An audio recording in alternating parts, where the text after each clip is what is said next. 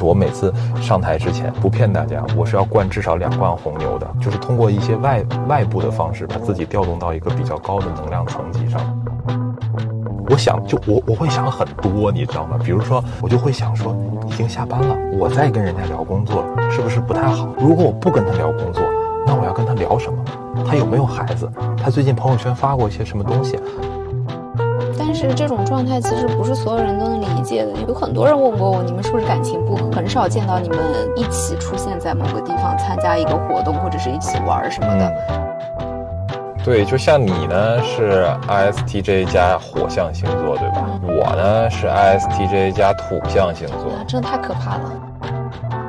就我们就像我们在聊《东京爱情故事》的时候一样，对。我觉得那个赤名丽香应该是艺人吧？我觉得他绝对，他百分之一百的艺人。我是赛文。Hello，大家好，我是付宇。欢迎大家来到车载电台第六期。来，我们今天第六期要聊点什么呢？嗯，我们想聊一个其实已经不算最新的话题，叫做 MBTI 人格测试。对对对对，那为什么会突发奇想想要呃来聊这个呢？其实是因为我最近在呃招人嘛，嗯，然后 HR 给我推了很多年轻人的简历，我在看的过程中就有一个很有趣的发现，嗯，就以前就是你把星座写在这个简历上，大家会觉得有点离谱，对吧？非常不专业。对对对，但是现在很多人会把自己的 MBTI 人格测试的结果放在上面。啊，写在简历里面吗？对的。哦。呃，就是在可能在自己的电话后面，他会再加一栏。哦。对，然后在小红书或者其他的一些社交平台上，你会发现越来越多的年轻博主也会把自自己的这个测试结果跟放在自己的简介里面，作为他自己标签的一部分。对对对，这个我有见到过，但是在简历里面我确实。哎，这是一种新型的，就是找到志趣相投的伙伴的方式。嗯，确实。嗯。然后第二呢，就是我上个礼拜不是在出差嘛，嗯，然后在一个饭桌上，就是当时气氛有点冷，然后有一个朋友他就呃就说，哎，你们的 MBTI 测试的结果是什么？好家伙，我感觉他现在就是一个社交密码，嗯，就是当时就是场子一下子就热了起来。当你不知道聊什么的时候，always 可以聊一聊 MBTI。对，然后也好像就是因为那个餐桌上有。呃，不同部门的人还有老板嘛，嗯，就大家的距离一下子就拉近了，嗯嗯，尤其是测试结果很相近，甚至是一样的人，更有一种惺惺相惜的感觉。哇，塞这种情况下，如果一个人说自己不知道自己的 MBTI 人格，真的是要多尴尬有多尴尬。对，嗯，那你你觉得就是在现在再来聊 MBTI，你有什么样的呃，你有什么样的自信可以聊出新东西来？呃，这个确实，因为。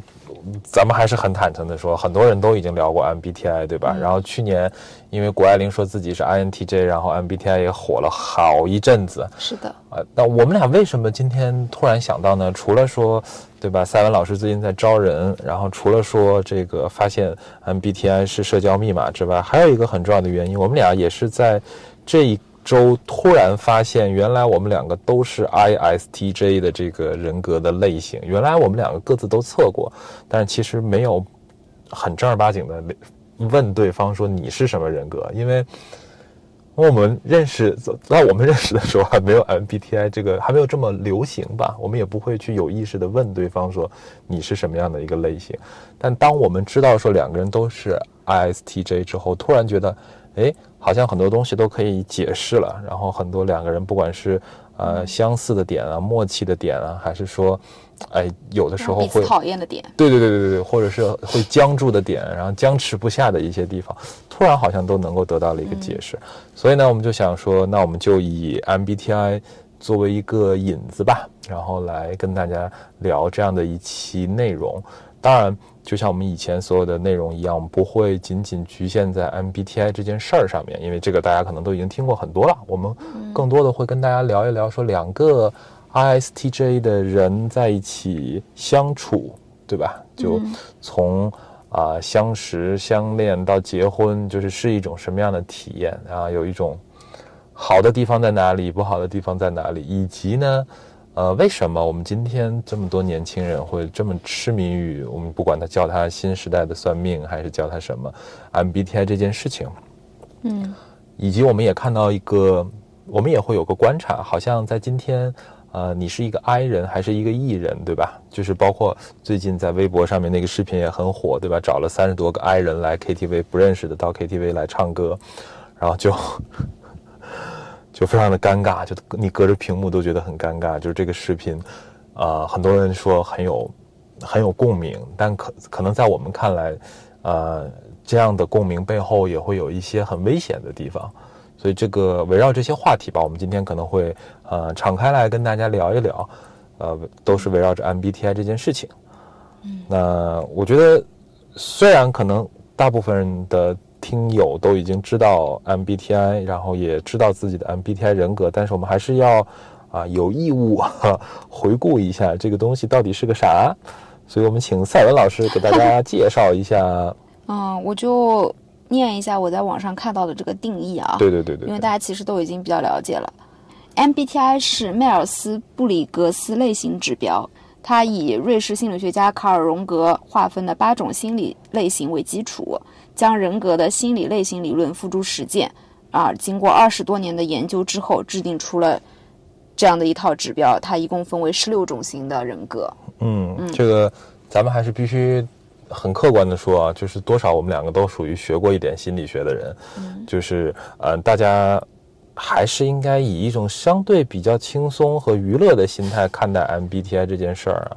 它跟这种非常经典的呃这个千锤百炼的、经过很多信度效度测试的心理学量表，还是有很大的差别，还是有很大的差距的。或者说，我们不太应该把它和那些很严肃的。呃，心理或者性格的测试混为一谈，你就大家就看个乐子，或者当一个社交话题，这个都是没问题的。因为你刚刚也听了，大家也听到了，对吧？就是说，它并不是一开始作为一个很学院派的这样的一个心理学量表出现的。嗯，我觉得更多的是一种认识自己的维度吧。对对对对对。好，那我们俩因为刚刚有聊到都是 STJ 嘛，对，那这里面其实有四个字母，嗯。那四个字母分别代表了什么呢？就是它，它代表的是四种区分，或者说四种四个维度。对对，你可以来给大家介绍一下吗？就是尤其是比如说 I 代表什么？对，呃，其实大家都会说嘛，我是我是 I 人，我是 E 人。那这里面其实为什么大家提到 I 和 E 是最多的？是因为这可能是最重要的一个维度，它代表了你的注意力方向，或者说你的精力来源。嗯，就是你是更多的向内。获得能量，还是更多的通过外部获得能量？如果你是向内获得能量的呢，你就是所谓的 I 人啊。你如果可以通过外部获得很多能量，在跟别人呃交流啊互动的过程当中，特别是在一个比较大的圈子里面，在陌生人之间互动的过程当中，你能够获得很多能量，然后你觉得你在充电，那你就是一个所谓的艺人。对，就是这里面其实或者说给人造成更最多误解的，其实也也是这个 E 和 I 的区分。因为我记得在饭桌上，他们问我我是什么类型嘛，我说我是那个 ISTJ，所有人都很诧异，因为我在呃办公室的形象其实还是一个比较外向的，嗯，那就非常就说你怎么可能是 I 型呢？你是一个实打实的一型。他说你那么的外向。所以我当时就说你你，他指的不是你性格里面，或者说我们谈论一个人的时候，说你是内向的还是外向的，是开朗的还是害羞的，他更多的是指你的就是经历的来源。有些人喜欢独处，独处可以让他获得平静，但是有些人他就是一个人待着，他真的会死，对，他就要从周围的一群人里面，然后可能得到一些正反馈。对，对，这个是怎么说呢？就是可能是因为翻译过来的原因，大家简化了这两个词。对，或者说，呃，外向内向可能会更通俗，更让大家更容易理解，但确实这可能会有以讹传讹的风险。包括，呃，我们今天很多时候说，哎，I 人好像就都是社恐，然后话都说不全的那种。嗯，呃，其实也不是这样的。就这个，当然这个我们待会儿可以后面再展开说。我们先把这个四个维度说完。然后 S 它其实指的是你如何搜集信息。对，这这个认识世界的方式，对它代表的是 sensing 嘛？那翻译过来其实就是，呃，我们俩其实都是倾向于所见即所得的，对，就不是说感觉派，对，啊，直觉派。那么 T 它其实对应的是呃理智和情感，也就是你怎么做决定？对，嗯，你是强调说以你的理智去统摄你的情感，还是情感驱动？对对对对对。然后最后一个维度呢，就是生活方式，就是你怎么去呃应对这个外部世界，就是你更多的是尝试着去理解那个外部世界，还是说你会有一个你认为的呃正确的、理想的、对的那样的一个那个外部世界也好，或者说规则也好，或者说运行方式也好，嗯，对。对，然后 ISTJ 它对应的这个人物形象其实是物流师嘛。对，我们俩都觉得非常的贴切。哎，包括其实你刚刚有讲，为什么我们其实很久之前就测了，我们彼此却是毫不知情，或者从来没有跟对方说过。我觉得这个就是 ISTJ 一个典型的 I 人。对 ISTJ 的一个，首先我觉得它是一个，就因为我们都是理智驱动的，嗯，所以从本质上来说，我们对于这样的测试就是觉得它。它不可能是本质的，你知道吗？对对对，对，所以你也不会把它上升到一个非常呃呃重要的维度，以至于你要回去专门跟对方说，我今天测了一个这个，它很准，或者是它不准。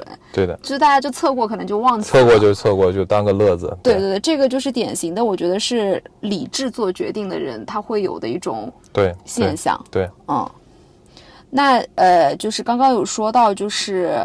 特别是第一个字母就是 I 型和 E 型，其实在社交网络上也引发了很多的讨论嘛。对，对的。然后，那你觉得你的 I，嗯，明显吗？或者说，你你你有哪些方面是可以去？我对我遇到跟你一样的问题，就是每一次。或者说，我们不说 I 型或者 E 型，就我我我我之前在节目里面其实也提到过嘛，我说我是一个挺社恐的一个人，对吧？比如说出去遛狗的时候，其实我是很我是很回避跟其他狗的主人去 social 这件事情的。是的，就是你你现在来去看，这是一个非常 typical 的 I 人会做出来的事情。但是呢，每当我在工作的场合，或者说一些没有那么熟的朋友面前，我说我是一个挺社恐的人，我怀着无比的真诚说我是一个挺社恐的人，然后其他人就会露出一副哈，你又来了，你又开始凡尔赛了。对，尤其是因为你还曾经是一个辩手，然后你还对对对呃经常在公司主持，没错，就是怎么大家都觉得你至少是一个 social king 啊。对，大家都会觉得说你应该是个很外向的人，你就是个很外向的人。你你这么外向的一个人，跟我们说你是一个社恐，就好比马云说我对钱不感兴趣一样。对，每个人都露出一副撒贝宁的表情。嗯，然后，但我我觉得这里真的是说，嗯。我们也可以去需要我我认为是需要做一个澄清的，就所谓的 I 人啊，也真的不是说他一句完整的话都说不出来才叫 I 人，对吧？然后看到人太极端了，对，看到人然后就低头抠手捏大腿，这个才叫 I 人，不是的嘛？就是说本质上还是说你跟人在一起，你是需要消耗能量的，还是可以获取能量的？跟一群人在一起，你是不是感到 comfortable？对，你说可能说演讲也好，辩论也好，主持也好，在我看来，这是一些技能。嗯，对，这是一些我吃饭的技能。那但是你说我是不是，比方说我主持完了一场活动之后，啊，我我特别特别兴奋，兴奋的睡不着觉？不会的，完全没有。我主持完一场活动就跟死了一样，就跟死过一次是一模一样的状态，就整个人可能就要瘫个两三天，才能缓过来。因为就是放电放的非常非常厉害。就是我每次上台之前，这个不骗大家，我是要灌至少两罐红牛的。就是把自己调动到，就是通过一些外外部的方式，把自己调动到一个比较高的能量层级上面。嗯嗯，对。嗯。然后呢，日常生活当中呢，我觉得我真的还是一个挺典型的 I 人。嗯。比如说，就是我下班之后，我们我在我前司的时候呢是这样的，就是说大家下班要等电梯嘛。嗯。然后。到了一楼之后，大家就可以四散啊，有的坐地铁、坐公交或者自己开车或者怎么样。所以呢，等电梯就是一个特别修罗场的事情了。就是我很怕跟那些半熟不熟的人一起坐电梯，从九楼坐到一楼，或者从十五楼坐到一楼，就是这样的一个距离和时间，就是我就觉得很恐慌。嗯，我想就我我会想很多，你知道吗？比如说，比如说我跟这个人呢。有一些工作上的交集，我就会想说，已经下班了，我再跟人家聊工作是不是不太好？如果我不跟他聊工作，那我要跟他聊什么？他有没有孩子？他最近朋友圈发过一些什么东西？然后我有我有没有一个什么语料库可以跟他聊一聊？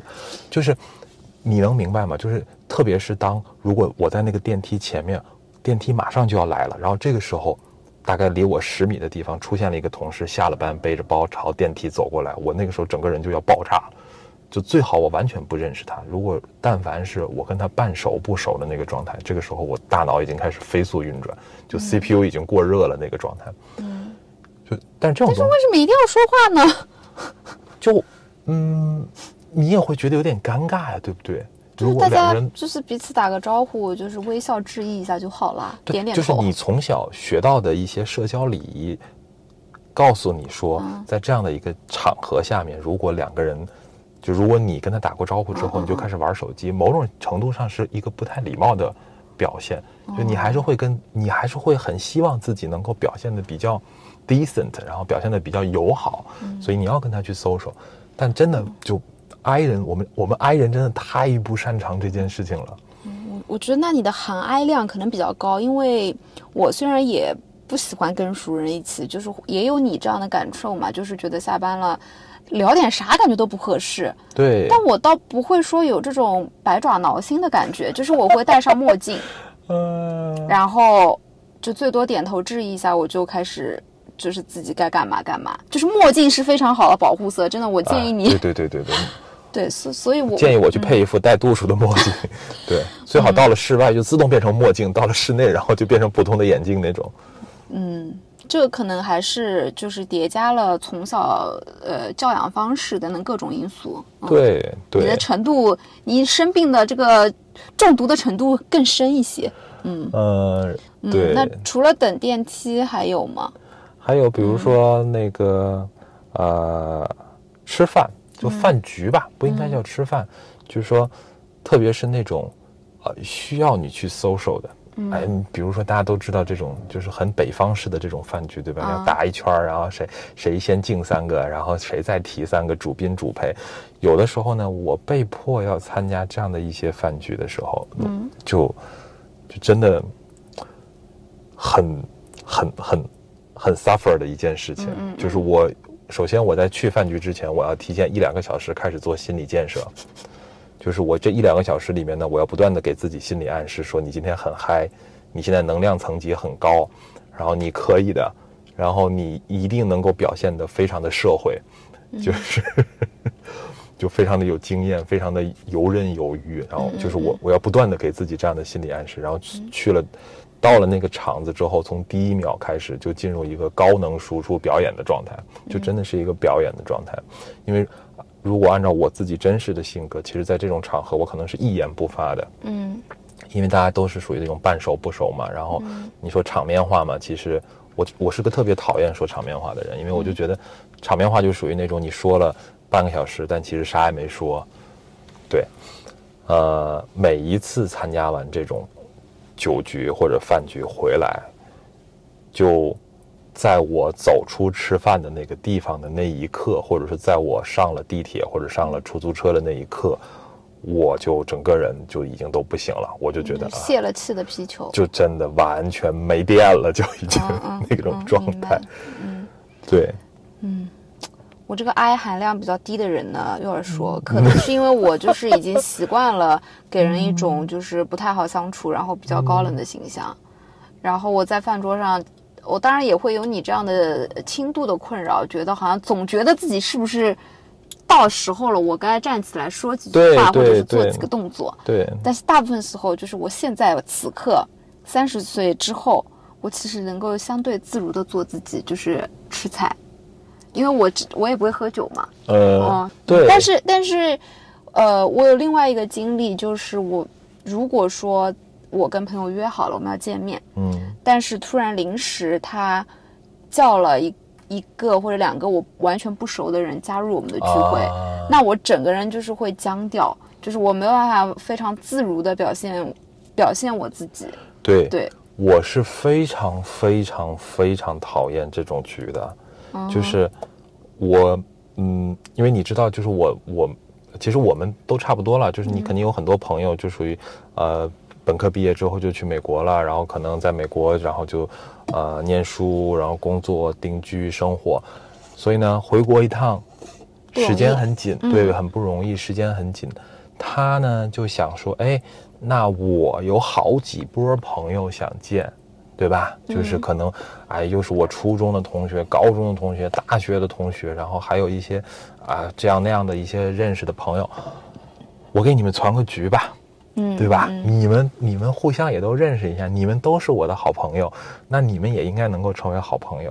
哦，我每次听到这种邀约的时候，我就整个人都非常不好，嗯，就说一方面呢。我知道我一定不享受这样的一个局，我肯定会觉得特别手足无措。另外一方面，我就觉得，我就觉得有一种被被忽略或者被怠慢的一种感觉。我就觉得，就是说，你如果想跟我聊聊天，然后我们俩说说话、叙叙旧，那那就是我们 one on one 的，或者是我们一个比较小范围的三个人或者四个人，就就这种规模就就到到顶了，就是这样的规模。呃，你又表现出一副你很想跟我叙旧的样子，然后你又拉一个这样的这么 party queen 的这样的一个酒会，然后你都能想象的出来，可能在这样的一个场合，大家就是还要每个人做自我介绍，就是我想想就已经开始哦，所以像类似这样子的，嗯，那你会去吗？最终我一次都没有去过。呃，尽管我为了照顾大家的面子，我可能每次会换不同的理由来拒绝，但是那我觉得做出这个选项的人，他本身跟你的交情就是没有到那个份儿上。我以前也是这么觉得的，就是我可能比方说二十五六岁的时候，我那个时候确实更年轻气盛一点嘛，我就觉得，哎，你好烦啊，你这个人怎么这么自我？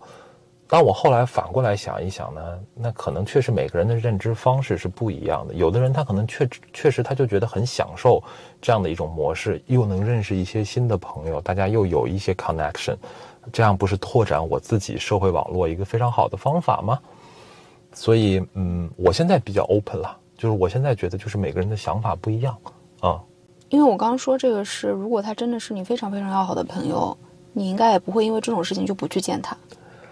啊，这得看有多要。这这对于一个 I 人来说，你看我的对吧？你听我刚才的描述，你就知道我的含 I 量还挺高的。嗯，这对于一个 I 人来说呢，真的太难了。就是哪怕是咱们俩的朋友，我我我前两年就是大家还唱 KTV 的时候，嗯，就是经常会有同事或者前同事生日嘛，然后他就说，嗯，什么是呃几号几点？对，就是来参加我的生日 party，嗯。啊，我每次都会，我倒是会去了，就是因为一年也就这么一次，但是每一次就是确实是不出我所料，就是会有很多很多人，然后有大概一半以上的人是你不认识的，有还有另外一部分可能是大家只是点头之交，嗯，好，我在那个场合我就会呆若木鸡，就是缩在角落，因为平时本身我也不太爱唱歌，更谈不上是麦霸嘛，嗯，我就会。在哪个角落，就是默默的吃水果、吃零食、吃主食，就是待这么一晚上，然后面对可能有人过来搜索什么的，我就确实挺尴尬的，就是不知道该从何说起，或者说很怕交浅言深等等，嗯。其实大家可能就是过来打个招呼，就是打说点场面话就就结束了，人家可能根本就没有往心里去，然后 给我们 I 型人格造成了很大的心理负担。我们 I 人真的不太会说场面话，就真的不太会说场面话，就不擅长，然后也不喜欢。嗯，就是当当然就是咱们不是走极端了，不是说 I 人就只能就自己一个人待着，其实我们都会有自己各自的比较小的一个朋友圈子，可能在这个朋友圈子里面，我们又是。很很癫狂的那种那种状态，但是一定是在一个相对比较小的，我们认为很安全的，然后觉得很舒适的，大家认识很久很久的这种圈子里面，才是可以的。我觉得确实就像你说的，可能到了三十岁之后，嗯，我原来会想，我原来的想法跟现在不太一样。我原来会觉得说，我会 push 自己，说我是不是应该走出舒适圈，我是不是应该多去学一学。呃，比如说有的时候去参加一些行业峰会啊，或者是什么的那种，就我看到人家拿着鸡尾酒啊侃侃而谈，交换名片，然后互相扫二维码，嗯，对吧？加好友，我也很羡慕，嗯，啊，我真的很羡慕，就是因为我没有这个能力嘛，就是我实在是没有办法跟一个完全不认识的人去跟他打招呼，说，哎，你好，你好，我是哪个公司的谁谁谁谁谁，哎，你很高兴认识你，我们交换一下名片。我就觉得好尬呀，嗯然后就觉得好无趣啊，包括有的时候去唱 K，或者是说，啊，几个朋友一块儿去喝酒，碰到有人拼桌什么的，我都觉得，就大家就不断的在说一些片儿汤话，就那种真的就毫无营养的话。但可能真的是有的人能够通过这种 social 的这种 chatting，就是他是可以很轻松的、很自如的，甚至是能够很享受这件事情的。对我，我有一个很好的朋友嘛，就是你也认识，他是一个典型的 E 人，嗯，然后他有多就是如在社交场合如鱼得水呢？就是我举两个简单的例子，嗯第一就是我们我们这个工作经常会遇到很多陌生的，比如说客户啊，或者是供应商之类的嘛，对，他有一种神奇的魔力，他能够在见到他们的第一面就。和他们聊的就是似乎一见如故，并且很快的就能知道他们的喜好，嗯。然后在下一次的场合中，他就会就是打引号的去就是迎合他们，嗯。然后牢牢的就是把握这个谈话的方向，就是让人感觉跟他谈话就是非常有趣，嗯。然后非常的轻松。嗯，这是一个好典型的艺人。对对对，然后第二个例子呢，就是我我们离职了嘛，就是前后脚辞职之后，大家其实这个呃交往就是自然而然的这个密度就下来了。嗯，然后我是一个特别如果没有实际的事情或者需求，嗯我是很难在微信上跟人展开闲聊的。是的，就是你让我给一个过去的同事发最近怎么样啊，然后就是我就是来问问你啊，关心一下你这种事情，就是会让我抠出一尺三听的那种。对，我这个朋友他就是有能力跟我们当时玩的好的那一群人，每个人都保持非常 personal、非常亲密的关系。我就很纳闷，我说你是怎么做到的？我说咱们现在也没有什么特别的事情需要就是去联络嘛。他说啊，我就跟他们说，我就问问他们就是最近怎么样啊？你看我今天又新买了一副墨镜，然后拍了张自拍照发给人家。我当时就觉得，我说我这发自内心的夸赞他，我说你真的好厉害，是的，就是你可以就是把大家紧密的，就是团结起来，就仿佛大家还在一起一样。对的，对，但是这种事情如果让我去做的话，我真的没有办法迈开那一步。是的，就更多的时候，可能我们俩的聊天也是更多的会务实嘛，就是有事儿说事儿，对就不太会说很多的，就是闲聊或者什么的。对的，就感觉他这样的人就是会让所有人，但是他是乐在其中的，他不觉得这个是在浪费他的时间，对对他觉得这是他魅力的一部分，并且他也很 enjoy 大家就是跟他这种一来一回之间，哪怕是没有太多信息含量的对话。没错，嗯，所以听众朋友们，如果你身边有一个典型的 I 人，而他来问你最近好不好，那么只有两种可能性。第一种可能性是他真的很想念你，嗯啊，他在心里排练了一个小时，当你回复他好或者不好之后，接下来他要怎么继续跟你展开对话，他一定已经排练了很久，然后他一定是做了很长时间的心理建设来问你最近过得好不好，所以一定要珍惜你这个爱人朋友。嗯，另外一种可能性就是他真有事儿求你，对，包括我呃之前不是也跟你说，我跟我的呃很多就是大学啊，或者是以前这样那样原因认识的朋友，但现在没有在一起工作了，嗯，就是会渐渐疏远嘛。对，我觉得很遗憾啦，这是一方面。但是真的，你让我开口去去维持这段关系，比如说主动去约饭啊什么的，这对我来说还真的是挺有压力的。真的挺有压力的。嗯然后就包括说，我们我我们这个青刀快马不是有另外一个栏目叫盲人摸象吗？就是做盲人摸象这个事儿，其实我是有私心的，我真的是有私心的。嗯就是对于我这么哀的一个人啊，就是我如果没有所谓的正事儿，我真的是没办法去跟我的很多以前的这些老朋友，就是可能已经我们七八年前。或者九年前、十年前，大家是玩的非常非常好，但后来因为这样那样的原因，反正慢慢联系就就就就少了。想要再 revisit 这个关系，如对一个 I 人来说，没有一个正事儿，没有一个所谓的正事儿去驱动他，真太难太难了。嗯，深有同感。对，所以我们两个作为两个 ISTJ，对吧？一对 ISTJ 夫妇啊，我们我觉得我们在日常相处当中还是很明显的，这就是为什么我们在知道对方是 ISTJ 之后，露出了会心的微笑，真的是很多东西都可以被解释了。对，为什么我们这么有默契，以及为什么我们在某些时刻那么讨厌彼此，一切似乎都有了答案。是的，嗯，举几个例子吧。对我觉得最近开始做播客是个非常典型的事情，就是我们两个可以给观听众朋友们就是揭秘一下我们每一期节目啊，每一期车载电台这个节目的准备的过程。就首先我们是有非常明确的选题会的，就是 就我们现在只有两个人，对对对对对，就是我们这周呢有几个备选的题目啊，有一些我们近期比较关心的话题啊，然后我们要从里面选择一到两个话题，然后进入到下一个环节。这个会是一定要开的，虽然只有两个人。然后选题会开完之后呢，这个大纲的呃制作啊，也不应该叫制作，就是写大纲这个环节，嗯啊，一定是两个人坐下来一起写的。然后呃，这个大纲写的还是蛮细的啊，我不知道算不算细啊，因为我知道其他主播也写嘛。但是关于大纲这个事情，首先第一，我们有试过不写大纲 freestyle 的发挥，完全不行。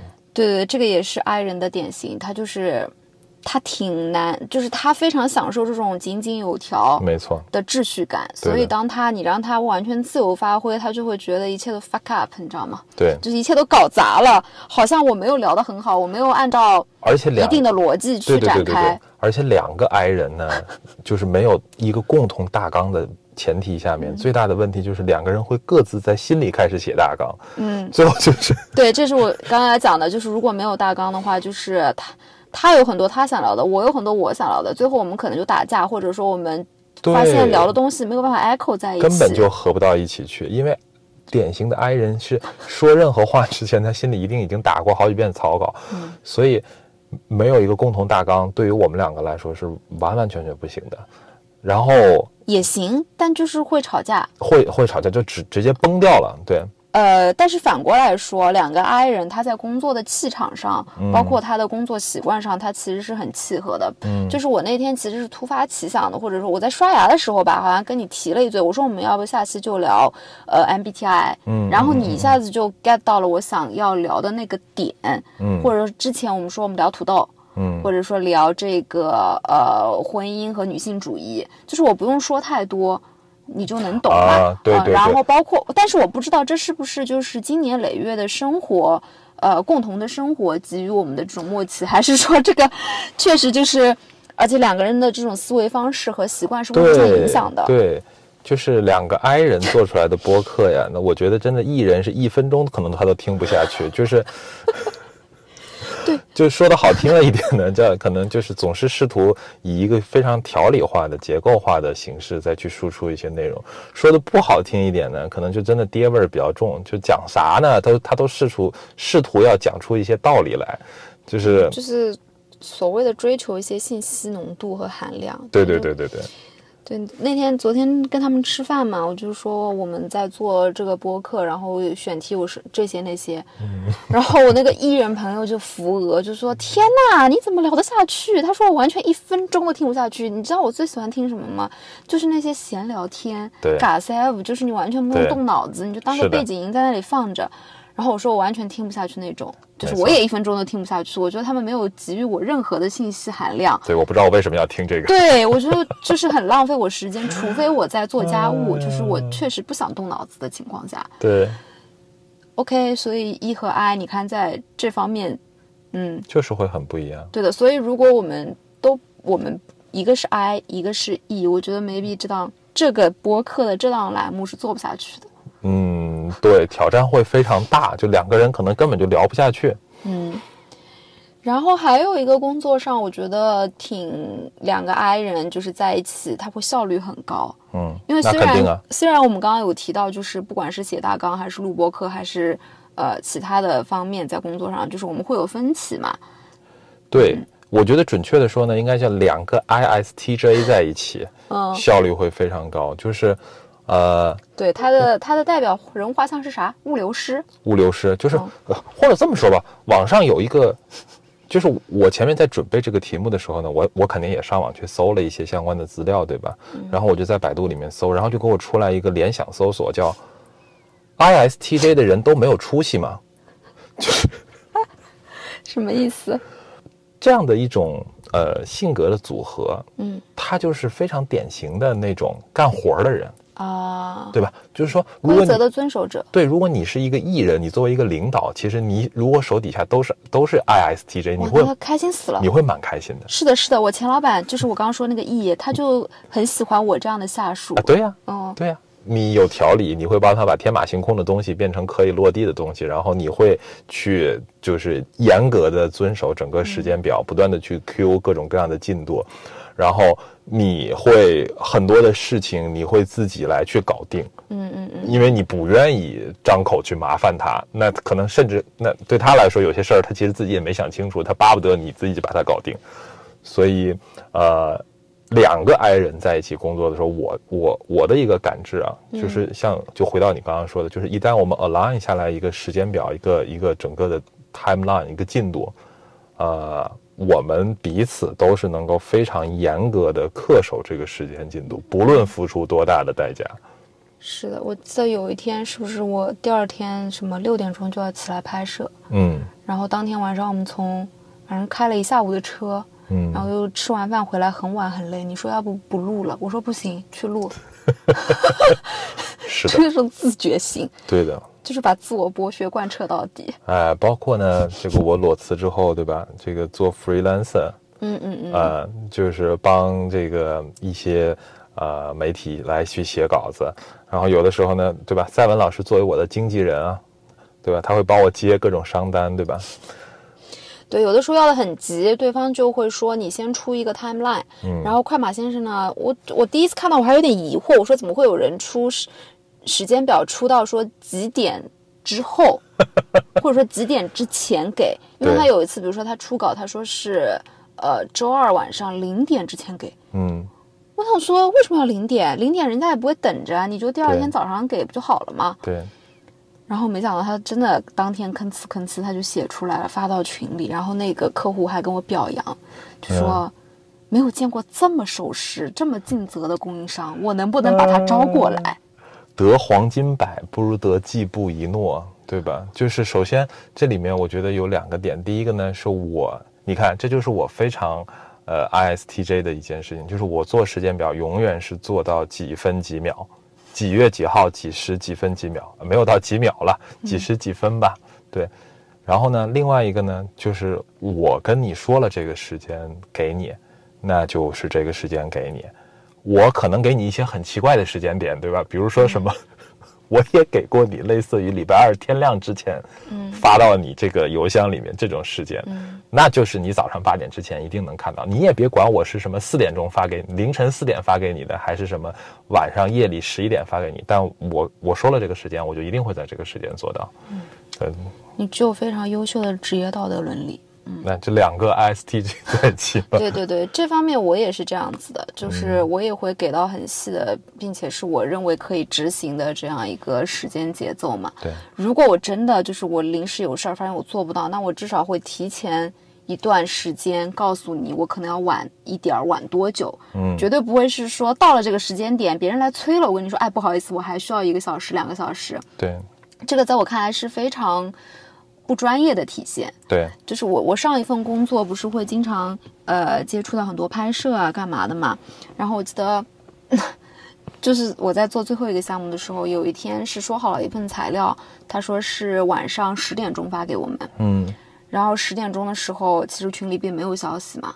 那我想说，我就 先睡了。我想说，第二天早上起来应该会有嘛，嗯就也耽搁不了多久，对吧？嗯好，第二天早上起来还是没有消息。嗯到中午十二点左右，他跟我说要第二天晚上的九点左右才能出来，嗯然后我就勃然大怒嘛。嗯我说谁能给我解释一下为什么时间一拖再拖，嗯并且没有提前沟通？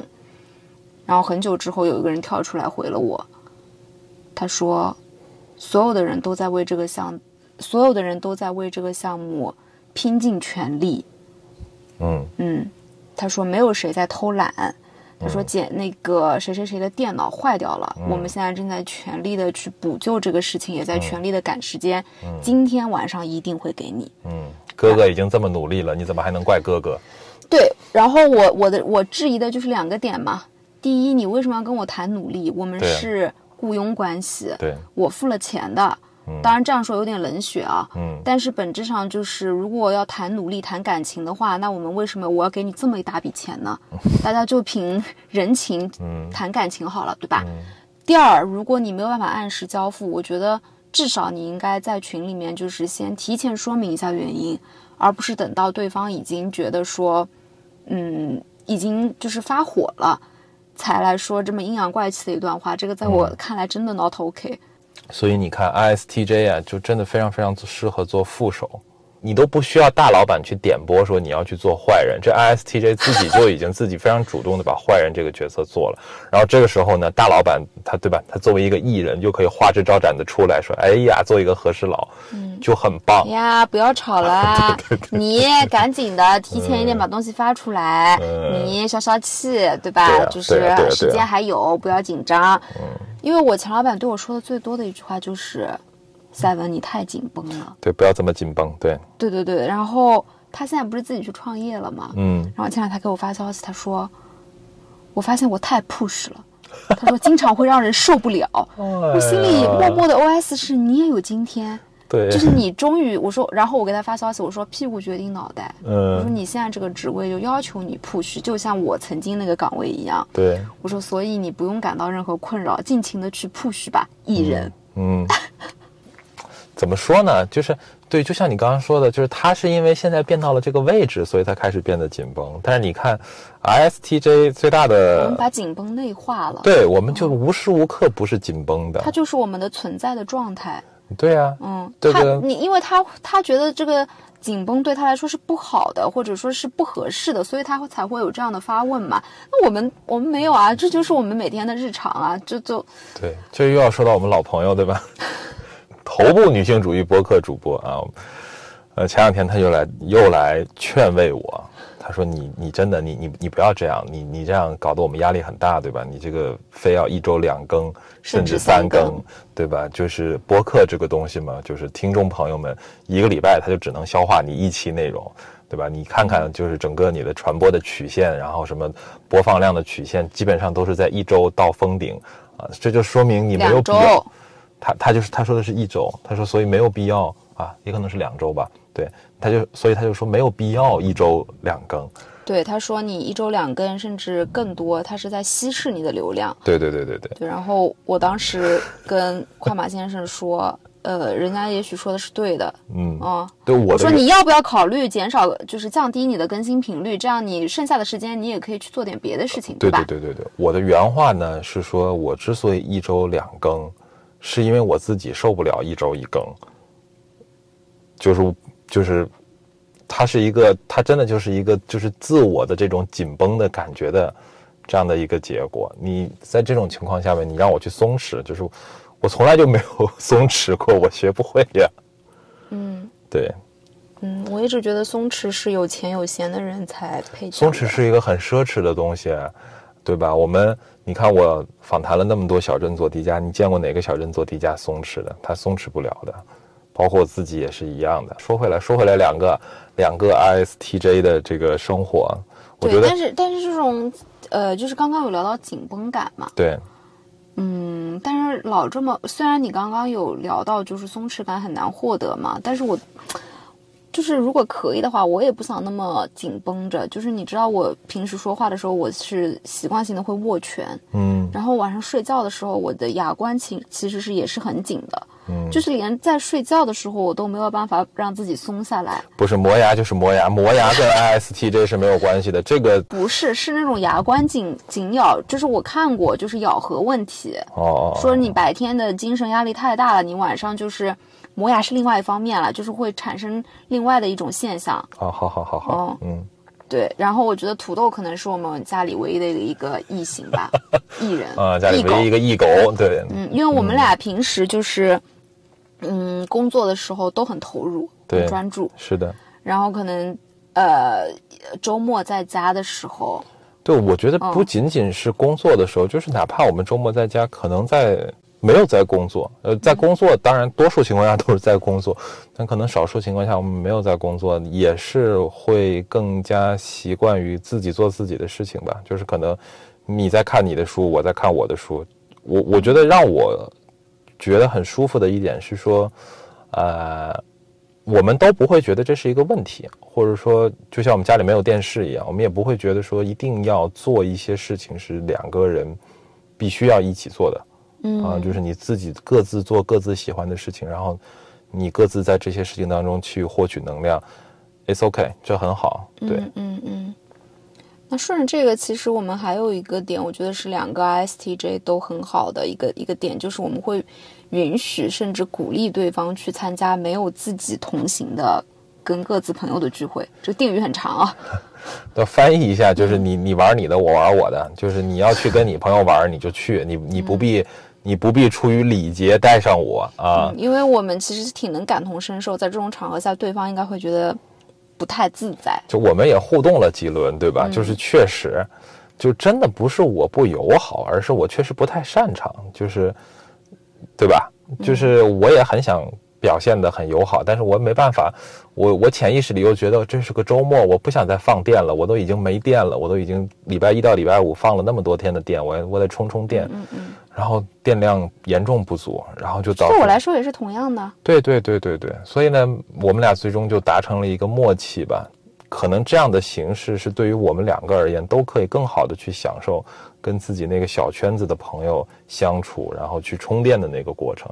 如果带着对方一起去呢，我们又很能共情对方那个那个很很 suffer 的那个 i 人的那个状态，然后还要分心去去照顾对方，可能嗯，但是这种状态其实不是所有人都能理解的，因为大家有很多人问过我，你们是不是感情不和？为什么从来或者说很少见到你们一起出现在某个地方参加一个活动，或者是一起玩什么的？嗯就这种时候，其实你挺难去跟外人解释清楚的。你们这种长久的互动、长久的磨合下来，形成的一种让彼此都比较舒服的这样一种互动方式。对，嗯，前面都在这儿王婆卖瓜，自卖自夸，对吧？但其实当然，两个 ISTJ 会有一些点上面可能莫名其妙就走到，就钻到牛角尖里面去了，就就是因为两个人的互动模式实在是过于相似了。嗯嗯嗯，对吧？就是两个，就像刚刚提到的，两个都很紧绷的人，有的时候确实可能就，就这根弦儿就就崩就僵死在这里了。嗯，对，前两天有一个嗯小故事吧，就是我在广州出差嘛，嗯然后当时很累，然后我回到酒店的时候已经十一点半，快凌晨了。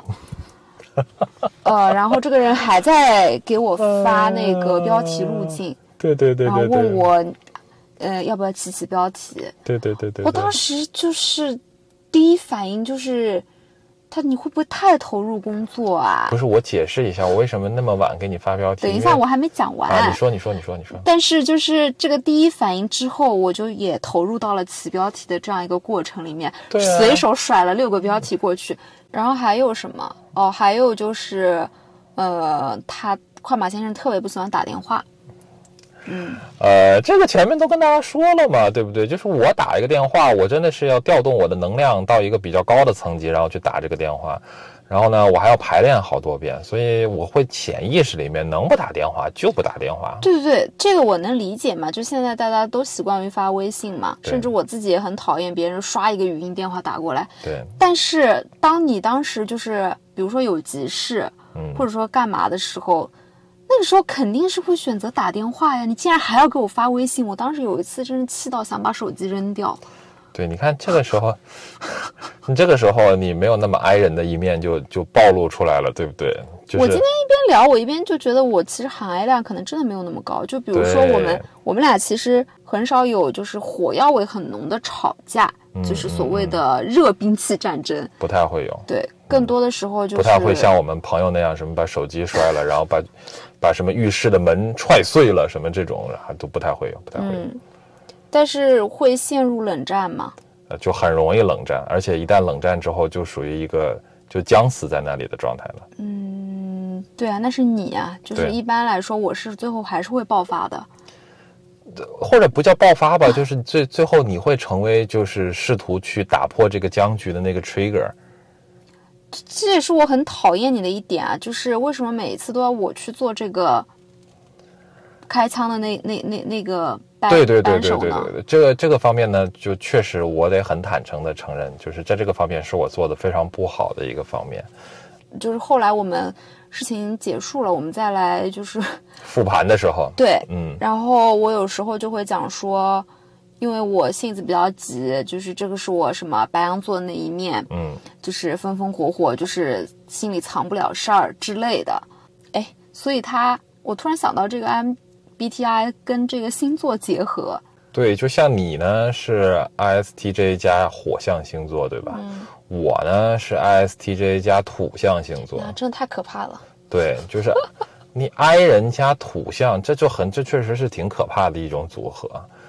总结一下，就是两个 ISTJ 的人生活工作在一起是一种什么样的感受呢？嗯，我觉得用四个字形容很好啊。你说，相爱相杀。嗨。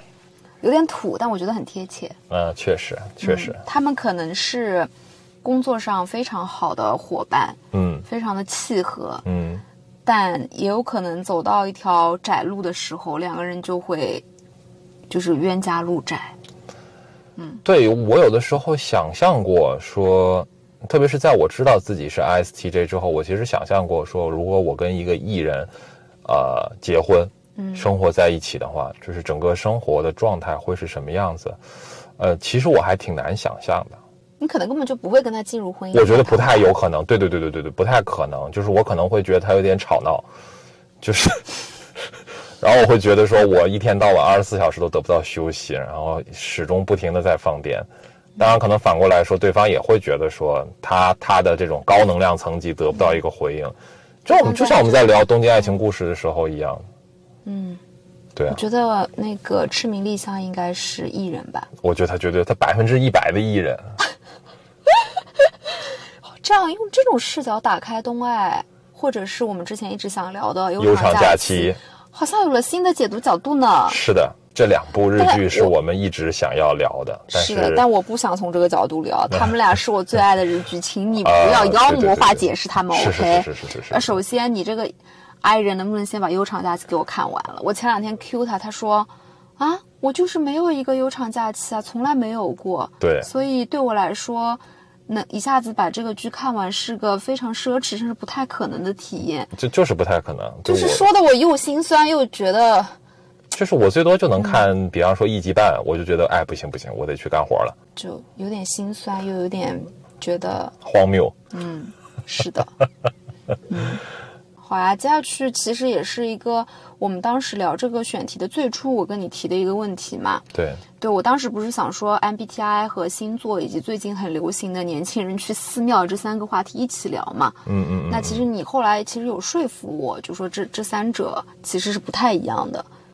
对，我我我觉得还是不太一样的。就是如果我们稍微提炼一下，可能是说 MBTI 和星座和占卜。首先，占卜肯定就是不一样的，就是它的目的是不一样的。就是这个，呃，为什么越来为什么今年啊，或者说最近两年吧，就是所谓的寺庙游这么火？为什么年轻人去去寺庙里面烧香拜佛？这个我们可以再单独做一期的这个内容来跟大家聊啊，因为。给大家剧透一下，我们赛文老师那可是正儿八经宗教学硕士，啊，宗教学本科宗教学硕士，对，这个是赛文老师的专业领域啊，所以到时候我们可以专门做一期节目来聊占卜这件事情，然后或者说新宗教吧，这这些相关的内容。那 MBTI 跟星座其实也是很不一样的，或或者说我们顺带着这个，我们就能够，呃，我觉得是部分的去解释说 MBTI 为什么这么火吧。星座其实是你没办法选择的，就是你生下来你就是这个星座，啊，我我出生的日期就已经决定了我就是一个摩羯座，啊，当然你可能说啊，我还有什么月亮星座，我还有什么上升星座，但就没有用，对吧？那些都是你出生日期就已经决定了，就是你出生的时间啊什么这些都已经决定了。但 MBTI 是不太一样的，就是呃，你会有一种感觉，说这似乎是在我在漫长的岁月当中，我所建立起来的一种我的人格，或者说，我，或者说某种程度上是我希望表现出来的一种样子，或者说，我认为我在别人眼中呈现出来的一种样子。但 anyway，不管是呃什么样的一种形式，呃，你都会感觉到说，在 MBTI 的这样的一个。呃分类法当中，其实我的重要性是被提升了的。嗯啊，这也是我我想，可能这也是可以部分的去解释说，为什么大家会愿意把 MBTI 放在自己的简历当中，或者是放在自己小红书的这个简介当中，因为大家可能会觉得说，MBTI 这种东西更能够代表我是一个什么样的人。嗯，啊、所以简单的来说，嗯，MBTI 是成为的，是 becoming 的。对对对对对，嗯，那我是不是可以理解为它跟自我意识过强这件事情其实是有关的？肯定是有关系的呀。嗯就是，嗯呃，其实你想想看，说，嗯，就是大家也可以回忆一下 MBTI 会会问到的那些题嘛，他会问说，哎，你觉得哪个描述会更符合你？然后或者说你认为说别在别人眼中你是一个什么样子的这样的一个人？嗯呃，你可以认为说这是一种自我印象的管理，嗯，强调的是你的你的性格。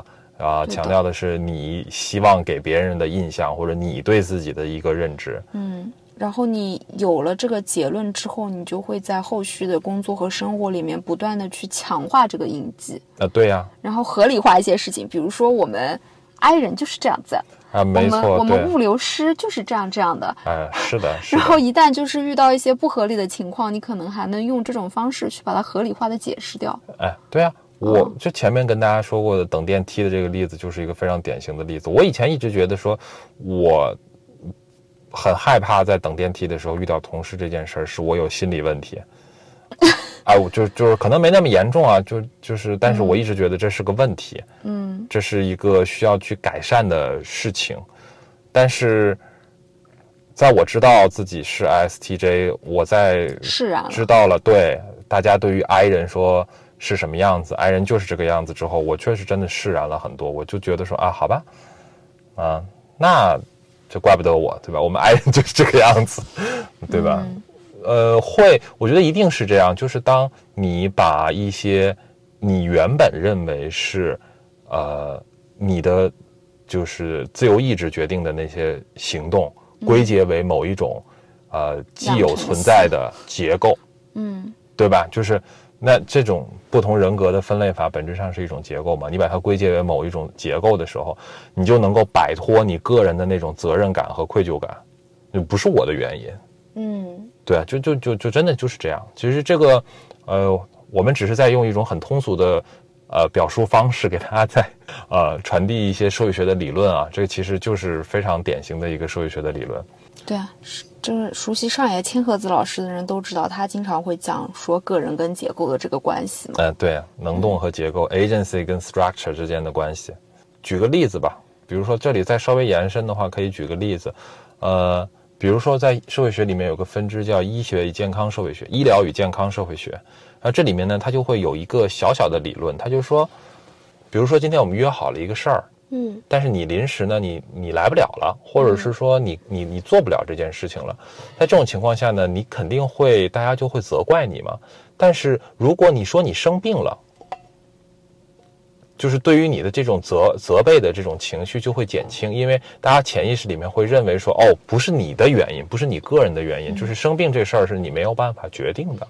嗯，那其实就有点类似于我们刚刚说的这种，就不是我，不是我自己不，我太 anti-social 了，或者是说我自己社交能力不不够造成的，而是说我们 I 人就是这个样子的。嗯，嗯对嗯。那你觉得，就是因为以前大家聊星座嘛，嗯嗯，大家会觉得说星座，呃，我们同为火象星座，我们就特别契合，对，对吧？或者说，呃，不聊星座，我们聊爱好圈层，嗯嗯大家也都喜欢玩滑板，那我们就是嗯同一类人。嗯或者说能吃到一起去，其实也是嘛，就是，嗯，感觉身份认同的方式有很多种。嗯然后我现在觉得说，就像我刚刚开头有讲的说，如果我们的 MBTI 人格是同一型的话，好像我跟你又就是同一类人，是这是一种，所以它可以被称为一种什么新型星座学吗？我觉得就是一种新的算命啊，就是或者说一种新的宗教吧，就嗯那它为什么会在今天突然又流行起来呢？因为它其实很早就出现了。我觉得，当然你得承认说，跟谷爱凌说她自己是 INTJ 是有很大很大的关系的，就所谓名人效应嘛。嗯就大家都会希望朝那个闪闪发光的人去靠近。然后这里面每个不同的类型又附着着一些所谓的名人、所谓的传说，对吧？你是建筑师，然后他是物流师，然后都会有一些很出色、很成功的人。你会试图用这种方式去解释你当下正在经历的一些事情。我觉得某种程度上真的是大家就在这个时代，大家太需要一个解释了。嗯。就是面对你生活当中遇到的各种各样的事情，可能你都需要解释。那 MBTI 呢？某种程度上来说，是帮你解释了说你的人格的部分。那如果我们接下来有机会去聊这个，呃，这个占卜算命，那可能是帮你解释了你遇到的好事儿或者坏事儿等等那些你自己没有办法去解释的那些事情。那我觉得就是这样的一个，因为不确定性。始终像迷雾一样笼罩在我们每一个人的身上，然后你会希望通过一些通过一些方式吧，把这种不确定性能够削减一些。尽管你知道，可能说这个方式也是属于挂一漏万、很片面的一些解读，但还是会让你觉得心里舒服一些。我觉得这是一个方面。然后另外一个方面，就像你说的，就是呃，在饭局上也好，或者说新认识的朋友或者怎么样，大家去。呃，谈论彼此的 MBTI 人格，它就是一种很容易去建立认同感的方式嘛。所以，当代年轻人既寻求一种确定的解释，他们又寻求一种认证，就是听来听去，反正就是自我的确认是没有的。感觉自我的这个，就是今天下午因为在看上野千鹤子的书嘛，他其实有讲到说，自我确证就是自己确认自己。存在这件事情消失之后，会衍生出来很多别的问题嘛？啊，嗯嗯，我觉得你刚刚说的，就是不管是寻求一种解释也好，或者是寻求一种呃身份认同也好，这种认同可能以前是由阶级、是由你上了大学、你学的专业、你的工作等等决定的。现在更多的，它可能就是它变得更加多元了。嗯嗯，然后但是也更加的玄乎、抽象。嗯嗯嗯嗯。就是聊到这边，其实我还有一个问题啊，嗯，因为在过去几年，就是我们做新媒体的人都知道有一个，呃，很火的词叫做撕掉标签嘛，就是没有人喜欢被贴标签，嗯，但是我感觉 MBTI 也是一种标签呀，它也就是十六种划分，然后你是 A，你是 B，然后大家还由此。给这所有的十六个定义有了一个十六个维度有了一个定义嘛？嗯，那这个其实也是一种贴标签。为什么对以前的标签大家如此反感，急于要撕掉？对于这种标签，他又急不可耐的跳进去，想要认领一个呢？我觉得这个只是我的一家之言啊。我我我觉得就是 MBTI，呃，跟以往我们很想要去摆脱掉的那些标签还是有很大的区别的。我们以往说我要摆脱掉的标签。我想摆脱掉什么？我是一个好妈妈，或者我是一个谁谁谁的妻子这样的标签去定义，比如说女性。那这个背后其实不仅仅是一个标签，不仅仅是一个称谓，那个背后是一系列的社会角色，以及围绕社会角色的这种在道德上面、在价值上面、在行为模式上面啊的一些。安排，或者是一些规范，或者是一些要求，嗯，所以大家想摆脱的标签，在我看来，本质上不是标签本身，而是围绕着这样的一些角色产生的这些规范，嗯，和不自由吧，本质上是。那你说 MBTI，其实我们今天在今天的语境下面讨论和使用。MBTI 人格的时候，更多的还是把它作为一个社交货币再去使用。嗯，就是我们去没话说的时候，我们可以聊一聊，或者说它作为一个我们自我解嘲，或者是说自我告解，啊，自己去理解自己、认识自己、宽慰自己时候会用到的一种工具吧。嗯，所以在这样的语境下面呢，我们会很自然的、很天然的说，我们 I 人就是这样的。那。对，其实那个就是这种分类让我有点不舒服，你知道吗？对，其实你看微博上面最近非常火的那个视频，嗯，就是他叫了 I 人来去唱，就是一堆陌生的 I 人，然后来大家来来唱 KTV，然后。就果不其然嘛，就是表现的就像大家预期的那样，然后呃抠手掐腿，然后每个人都很害怕镜头，然后啊就是很完全没有办法投入其中。其实那个视频还有一个后续，就是他又叫了一波艺人来唱 KTV，就就也如你所想象的那样，就是每个人都很嗨，然后大家就好像认识了很久的朋友一样，然后很快速的就打成一片，然后各种随机组合，然后一起唱歌，特别嗨，整个场子很热闹。就是，但就是这种典型让我觉得，对，它很容易滑坡，你知道吗？这种典型呢，其实我觉得还挺危险的，就是某种程度上，我们正在把 MBTI 或者说 MBTI 人格所对应的一些行为模式，再把它景观化。就是 I 人也好，E 人也好，或者是某一些特定的啊 ISTJ 也好，INTJ 也好，就它正在变成一种景观，就 I I 人就是那个样子的，或者艺人就是那个样子的。其实我们今天可能还没有遇到这样的问题，但如果我们啊，其实是很容易想象说未来。如果每一个人，所有或者说大部分人都有了这样的刻板印象之后，就会发生说我们前面出现的那样的问题。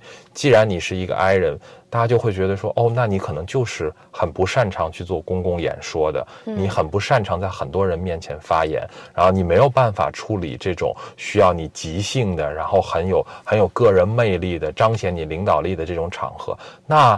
那我要去，假如未来在我们晋升的时候，在职场上面晋升的时候，你的 MBTI 人格变成了一种被考察的维度的话，那其实我们一样也会想要撕掉所谓的 MBTI 的标签。嗯嗯。对，所以本质上呢，它变成了一种先入为主的刻板印象。对啊，其实对于很多人来说，他不相信我是一个 I 人，因因为他觉得说，哦，你你这么会，你这么会讲话，你不可能是个 I 人。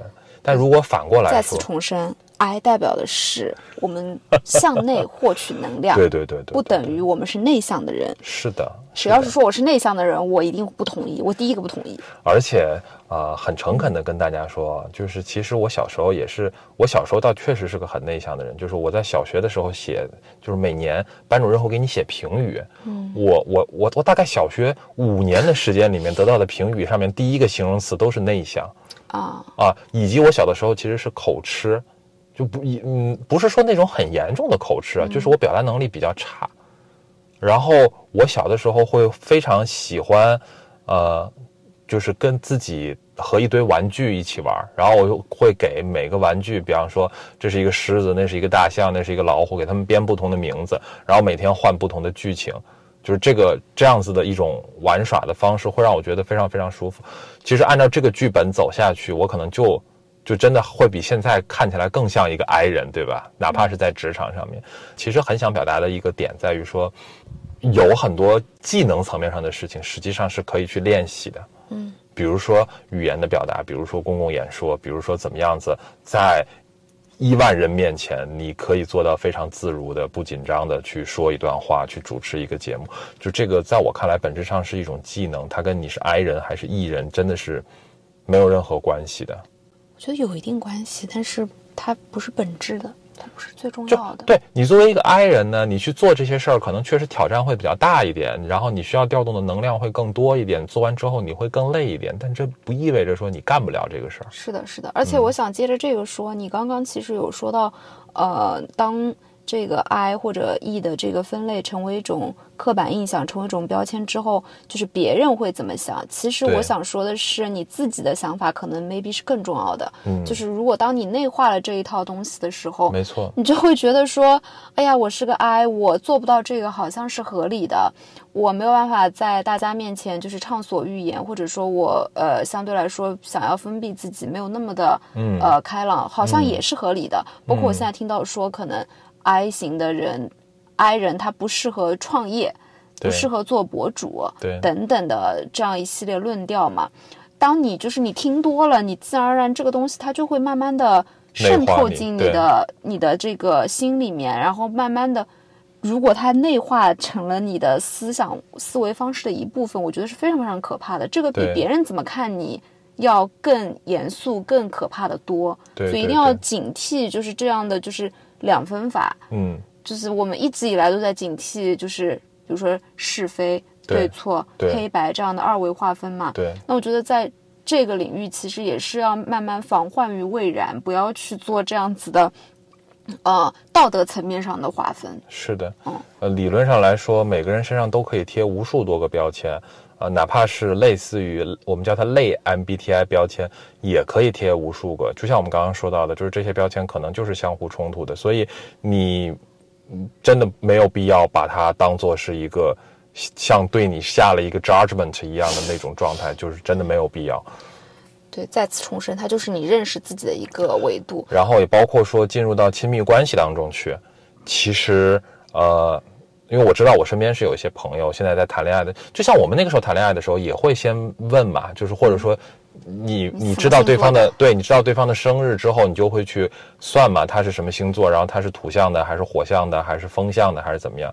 但是我觉得，呃，不管是过去还是现在，我可能也包括还是未来，就是大家，呃，会去问这些东西，然后会去通过这种方式，呃，就好像说能够窥伺天机一样。就是你，你，你或许可以通过这个人的星星座，或者是他的 MBTI，知道一些你本来不知道的事情，或者说有一些呃你本来没有的灵感。但是这都不妨碍说，你要真的跟这个人进入亲密关系，你们两个的互动的方式，然后你对他的理解，你对他的了解，其实跟所有的这些标签通通都没有关系。就只有你自己，你们一起去经历过的那些东西，才是真正你有你经验到的。才是真正属于你的那种理解。那今天也聊了很多了，其实是从啊 MBTI，我们两个各自的 MBTI 人格类型，然后包括说两个 ISTJ 一起相处，啊，我们在相处的过程当中肯定会有一些特别相得益彰的部分，然后也会有一些这种啊钻牛角尖儿的部分。对我觉得真的就是相爱相杀。那其实包括我们后面又谈到说，为什么 MBTI 会这么火，然后以及 MBTI 的这样的呃这样的火热背后，其实可能会有一些风险的。其实说穿了，我们还是在试图呃跟大家分享一个在我们看来就是颠扑不破的道理吧，就是我们要拒绝这样的刻板印象，我们要拒绝说一些先入为主的，不管是来自于别人的，还是说来自于你自己对自己的一些定义，呃。在个人的成长过程当中是这样，然后在一段亲密关系当中更是这样。然后，当我们决定是否要进入一段亲密关系，以及如何去经营一段亲密关系的时候，你会发现说，其实哪怕是两个 ISTJ 在一起，啊，两个人还是会有很多很多性格上面具体的不同。呃，你们可能会在某些维度上面变得越来越像，然后你们也可能会发现说，在某些维度上面。即使你们是两个 ISTJ，还是会很不一样。所以没有所谓的一定之法，然后也没有所谓的最佳组合。呃，可能这些都是要靠两个人不断的磨合和实践当中去发现的。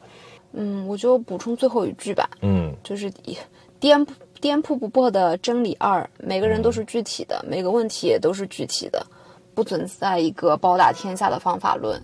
对。那我们这一期车载电台的内容就到这里了，然后也欢迎大家在评论区给我们留言，告诉我们你们各自的 MBTI 人格是什么，然后以及你们对于 I 人和 E 人这样的区分是一个什么样的观点和态度。好了，那这一期车载电台的内容就到这里了，大家拜拜，拜拜。